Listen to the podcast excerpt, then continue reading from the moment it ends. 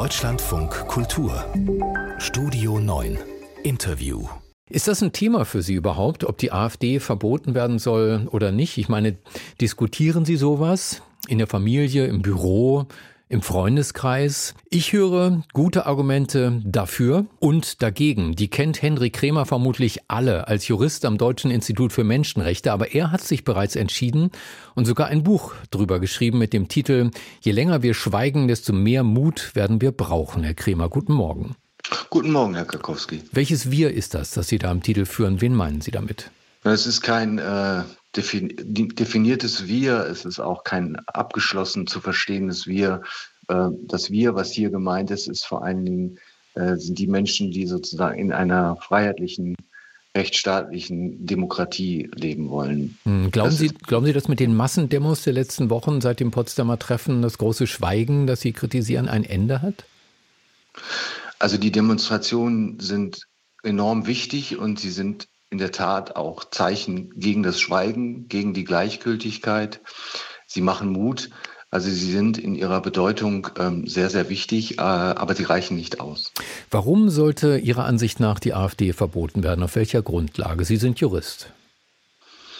Nun, es gibt äh, einen Maßstab äh, entwickelt vom Bundesverfassungsgericht. Ähm, das Bundesverfassungsgericht hat bestimmte Kriterien aufgeführt. Da geht es darum, welche Ziele verfolgt die Partei, geht sie dabei auch aktiv und planvoll vor und äh, bildet sie auch mittlerweile bildet sie eine Gefahr, äh, wenn es um die Durchsetzung ihrer verfassungsfeindlichen Absichten geht. Äh, das sind sozusagen die drei wesentlichen Kriterien, die sehe ich bei der AfD erfüllt. Sie zielt darauf ab, die freiheitlich-rechtsstaatliche Demokratie äh, abzuschaffen. Sie geht dabei auch aktiv und planvoll vor, kooperiert etwa mit anderen rechtsextremen Akteuren. Und gerade die Zustimmungswerte, ähm, die wir beobachten können bei der AfD, führen letztendlich dazu, dass sie eben auch eine ernsthafte Bedrohung für die freiheitlich-rechtsstaatliche Demokratie darstellt. Ich höre als Argument dagegen immer, dass ja bislang nur einzelne Landesverbände vom Verfassungsschutz als gesichert rechtsextremistisch eingestuft worden sind. Die Parteiprogramme der Bundespartei, die seien so vorsichtig formuliert, dass sie nicht als Nachweis von Extremismus rangezogen werden können, sagen andere Experten. Können Sie daran nicht das Verbot der gesamten AfD scheitern? Nein, das äh, sehe ich nicht so. Ich kann die vielen Zweifel, die immer wieder geäußert werden, nicht wirklich nachvollziehen. Die Hürden für ein Verbot sind hoch, sie sind auch zu Recht hoch, äh, aber die äh, AfD erfüllt diese Voraussetzungen aus meiner Sicht ganz klar. Und um, wenn, wenn es um die Programme geht, ist es tatsächlich so, dass die AfD das in vielen Bereichen ihrer Programmatik nicht so ganz offen formuliert. Sie spricht etwa äh, nicht etwa von Rassen oder begründet ihre rassistischen Positionen auch nicht biologistisch.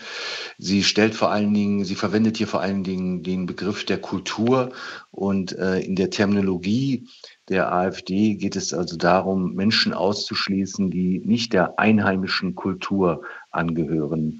Und äh, deutlich wird eben, dass die AfD das Ziel verfolgt, einer homogenen Volksgemeinschaft in Anlehnung an nationalsozialistische Ideologie. Ich höre als ein weiteres Argument gegen ein Parteiverbot, man sollte keine Partei verbieten, die in mehreren Bundesländern in Umfragen eine relative Mehrheit hat, weil man damit ja auch Millionen Wähler vor den Kopf stößt. Was sagen Sie? Ja, es ist dann immer wieder zu hören, dass etwa die AfD ja eine demokratisch gewählte Partei sei. Äh, sie ist aber nicht demokratisch, sondern sie zielt darauf ab, äh, die freiheitlich-demokratische, die freiheitlich-rechtsstaatliche Demokratie abzuschaffen. Äh, und das gilt es auch viel stärker noch in den Vordergrund zu stellen. In der Tat ist aus meiner Sicht noch viel Aufklärungsarbeit erforderlich. Das ist das auch, was ich meinte, wenn Demonstrationen nicht ausreichen Wichtig ist, äh, dass äh, die große Herausforderung besteht weiterhin in der Tat im kommunikativen Bereich. Das bedeutet, äh, dass die Aufklärungsarbeit über die AfD zunehmen muss und das ist auch sehr dringend. Aber wie könnte diese Aufklärung aussehen? Das ist natürlich so, dass die Medien hier in diesem Feld eine sehr zentrale Rolle spielen, ist klar. Aber genauso auch der Bereich der Bildung, der außerschulischen Bildung, genauso wie der schulischen Bildung.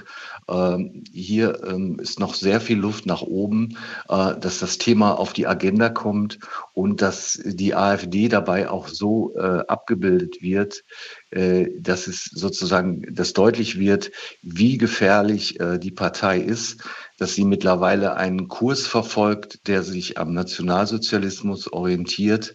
Äh, das alles äh, wird in den Diskurs über die AfD äh, bis heute nicht ausreichend deutlich. Es ist immer wieder auch von einer rechtspopulistischen oder in nur Teilen rechtsextremen äh, Partei die Rede. Ja, weil der Verfassungsschutz ja auch nur Teile als rechtsextremistisch erklärt hat.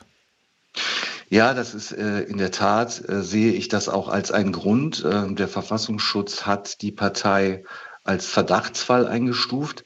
Das war im März 2021. Äh, seitdem hat sich die Partei aber zunehmend weiter radikalisiert.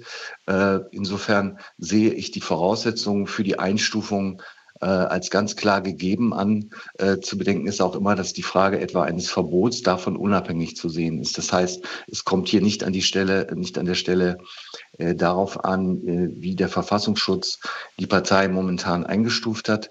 Äh, hier gibt es gerichtliche Verhandlungen, äh, gerichtliche Prozesse und im Februar wird darüber befunden, ob eben vom Oberverwaltungsgericht in Nordrhein-Westfalen äh, ob die Einstufung äh, rechtens war. Das ist sicherlich ein, äh, ein zentrales Datum, äh, wenn es auch äh, um die Debatte äh, der AfD geht.